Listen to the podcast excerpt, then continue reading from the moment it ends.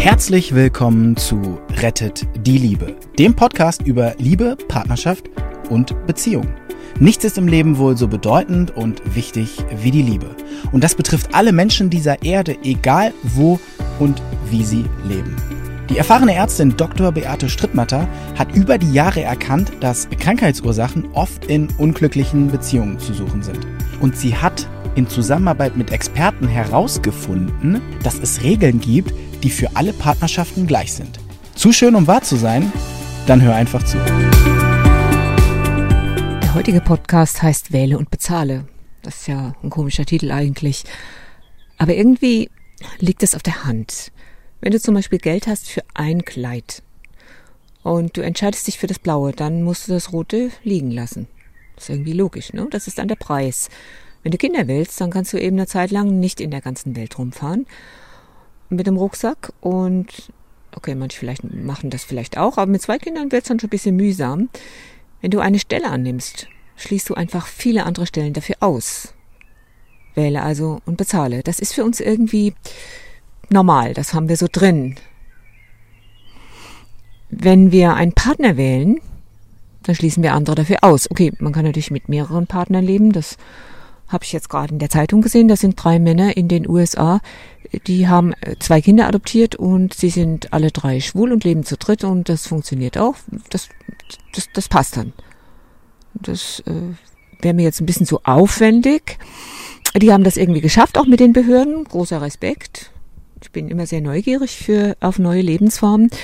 Ähm, bei einem Partner ist es ja doch so, also wenn wir jetzt in dem alten Modell leben, so wie ich zum Beispiel, also so altmodisch wie ich, ein Partner, eine Frau, ein Partner, egal ob das jetzt ein Mann oder eine Frau ist, dann legen wir uns ja irgendwie fest und wir verlieben uns. Das hatten wir ja schon mehrfach in anderen Podcasts oder auch in YouTube-Filmen. Guckt auch mal nach dem YouTube-Kanal. Wir verlieben uns in jemand, den wir brauchen, den wir, der was in der Auslage hat. Im Schaufenster hat er was. Und wie sagt Lukas Michael Möller, ähm, die Seelen sitzen voreinander und sie tauschen sich aus. Okay, was gibt's für Themen? Was kann ich für dich wiederholen und so weiter? Der ganze alte Quatsch. Und wenn die sich dann geeinigt haben, dann äh, merken wir, dass wir verliebt sind. Wenn, du, wenn man das rückwärts betrachtet, also wenn man ähm, Menschen fragt, warum sie sich verliebt haben, gerade in Betracht, in Anbetracht der Tatsache, dass sie sich gerade über den Partner beschweren oder über die Situation beschweren, dann ähm, sagen manche, sie wissen es nicht mehr. Nee, das gibt's überhaupt nicht. Also äh, bitte mal kurz äh, innehalten, nachdenken, reinversetzen und warum hast du dich eigentlich damals verliebt? Also was hatte jemand so Attraktives im Schaufenster, dass du das unbedingt, dass du da stehen geblieben bist und dass du das unbedingt haben willst? Ähm, wenn ich Menschen frage, ich frage sie eigentlich nur deshalb, warum haben sie sich verliebt?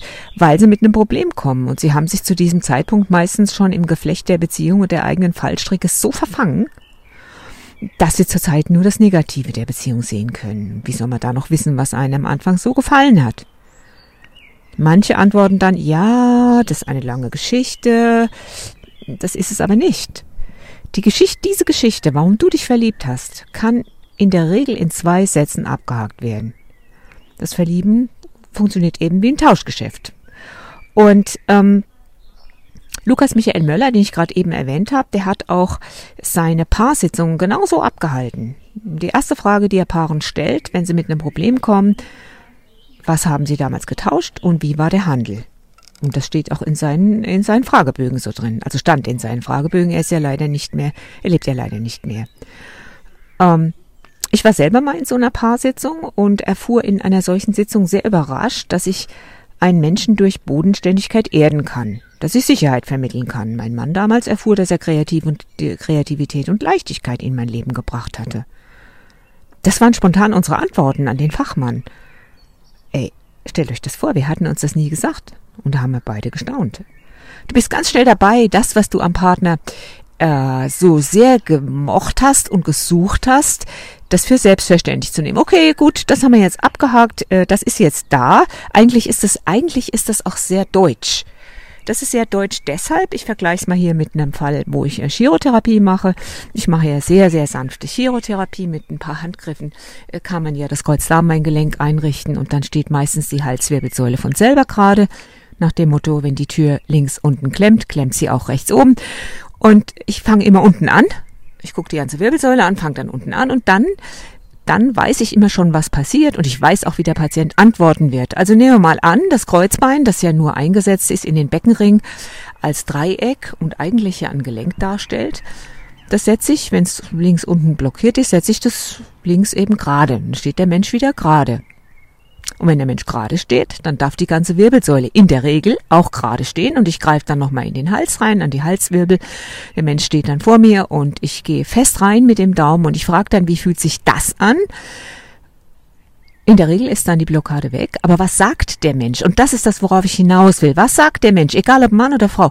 Äh, besser was jetzt, weg oder besser? Meistens lachen die Patienten dann und das ist irgendwie auch so typisch deutsch. Wir sagen vorsichtshalber erstmal besser, anstelle es ist weg. Das könnte ja zu gefährlich sein und wer weiß, vorauseilende Freude und hinterher bist du doch enttäuscht.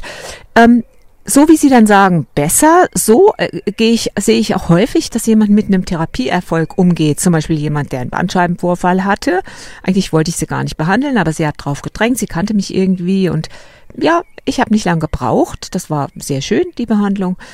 Und ähm, da war sie schmerzfrei und sie brauchte nicht mehr. Sie brauchte nicht mehr auf den OP-Tisch. Das war aber, äh, es war auch ein tieferes Thema. Also sie hatte vollkommen verkrampft als Beamtin und weil sie da bleiben wollte. Aber sie wollte auch weg. Hm, daraus könnte ich demnächst mal einen Podcast machen. So, was passiert jetzt? Ich treffe die Frau an der Rezeption und ich sag, was macht denn ihr Rücken? Und sie sagt, was für Rücken? Da fällt dir nichts mehr ein. Genauso ist es mit der Partnerschaft. Genauso. Genau so. Du nimmst jemand, weil er zum Beispiel, äh, er ist äh, der Fels in deiner Brandung. So, jetzt hast du das, da hast du dich jetzt dran gewöhnt, das ist jeden Tag so, dein Mann ist jeden Tag der Fels in deiner Brandung und dann soll er doch bitte auch noch spontan sein er soll auch bitte, wenn du das gerne hättest, soll er auch mal, wenn Gäste da sind, schön aufs, aufdrehen und gesprächig sein. Und er soll vielleicht auch mal im übertragenen Sinne auf dem Tisch tanzen. Wie hat sich eine Frau bei mir beschwert? Ich frage sie, wie geht's ihr? Und sie sagt, ach, mein Mann, der macht mir gerade so Kummer. Oh, ist er krank? Nee. Wir wollten gerade, ich wollte nach Mallorca fahren. Ich hatte das vorgeschlagen. Oh, das war vor dieser Zeit, da konnte man noch reisen. Dann habe ich ihm gesagt, lass uns doch am Wochenende mal verlängert nach äh, Mallorca fliegen. Und er sagte so, ach, äh, nein, wollte er nicht. Respekt vor dem Mann, der hat wenigstens gesagt, dass er, was er nicht will. Er hat also sich nicht rausgeredet, sondern hat einfach gesagt, er will das nicht. Und sie war ganz bekümmert und überhaupt, und der ist so schwer anzuschieben und für was Spontanes ist er gar nicht zu begeistern. Und so ging das die ganze Zeit, habe ich sie mal ausreden lassen. Und dann habe ich sie gefragt, Sie meinen, Ihr Mann ist der Fels in Ihrer Brandung? Und äh, Sie können sich immer auf ihn verlassen und er ist 100 Prozent richtig verlässlich und er ist eine feste Größe in Ihrer Beziehung und ist quasi der Boden, auf dem Sie stehen. Da guckt sie mich erstaunt an und sagt, äh, kennen Sie meinen Mann? Nee, kenne ich nicht. Aber woher weiß ich denn das? Mal, mal ehrlich jetzt, kann ein Mensch Gutmütig, ruhig, verlässlich, zuverlässig, berechenbar. Kann der so sein? Und gleichzeitig auch ein Hallodreh sein im positiven Sinne und auf dem Tisch tanzen kann er das? Auch nein, ne? Wähle und bezahle. Als die Frau das verstanden hat, da hat sie angefangen zu strahlen. Und hat gesagt, ja, was soll ich jetzt machen? Ich will doch nach Mallorca. ich will doch nach Mallorca. Ich sag, pass mal auf, wir verschieben jetzt mal kurz Mallorca und äh, dann können Sie Folgendes tun. Sie können die rosa Brille aufziehen und die Scheuklappen. Das hilft beides sehr gut. Und Sie können sich zurückerinnern, was Sie an ihm so gemocht haben, als Sie sich verliebt hatten in ihm und warum Sie ihn ausgewählt haben vor allen anderen Männern. Und Sie hatte damals wirklich die Wahl, eine attraktive Frau.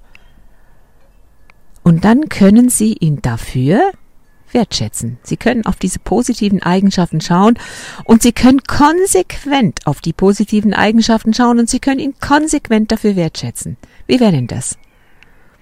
Sagt sie ja, und sonst ist das alles? Sag ich, ja. Okay, wir mal gucken, was jetzt passiert. Zwei Wochen später war sie wieder da. Strahlt mich an und sagt, ich habe meine Hausaufgaben gemacht. Und dann sag ich, und? Ja, mein Mann ist viel aufgeschlossener geworden. Und jetzt kann ich mit ihm sogar über das Thema Mallorca sprechen. Und wir planen gerade. Okay, jetzt ihr. Was ist da passiert? Ein Mensch, der sich gesehen fühlt. Ein Mensch, der sich geachtet und gewertschätzt fühlt für das, was er ist. Das ist überhaupt das größte Glück, was uns in der Gemeinschaft mit Menschen widerfahren kann, dass wir Menschen treffen, die uns sehen können, die uns in dem, wer wir sind, schätzen können. Und das hat sie geübt und das hat sie mit ihm gemacht. Und in dem Moment, wo du jemand schätzen kannst, gibt er seine Blockade auf. Da braucht er nicht mehr enttäuscht sein, da muss er sich nicht mehr zurückziehen auf, ja, aber du hast mich damals genommen für.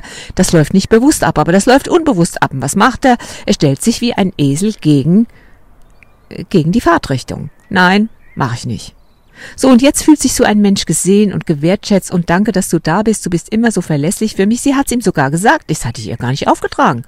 Ich hatte ihr nur aufgetragen, dass sie das mal betrachten soll und dass sie das anschauen soll und dass sie anfangen soll, ihn still für sich zu wertschätzen. Ist das nicht unglaublich? Es gibt eine, einen Film, es gab mal einen Film, den habe ich mir dreimal angeguckt. Und zwar, ich glaube, der hieß ähm, irgendwie die Reise nach Pandora. Erinnert euch vielleicht, dass äh, Avatare erobern im Auftrag der US-Armee, die erobern einen Planeten und dort gibt's Bodenschätze und die verwandeln sich dann in Avatare, also in solche Gestalten wie dort und haben auch Carbonknochen und können von Bäumen springen. Und der eine, der verliebt sich tatsächlich in eine Ureinwohnerin und sie gehen zusammen zu der, zu dem Platz der Ahnen. Und dort ist ein, so eine Art fließendes, langes, erleuchtetes Haar. Und sie greift in dieses Haar und nimmt Kontakt auf mit ihrer Urgroßmutter und sie sagt zu ihm, ich sehe dich. Und ich sehe dich heißt in diesem Film, ich liebe dich. Ich würde das am liebsten auch ändern, anstelle ich liebe dich, ich sehe dich. Denk doch mal drüber nach. Bis dann.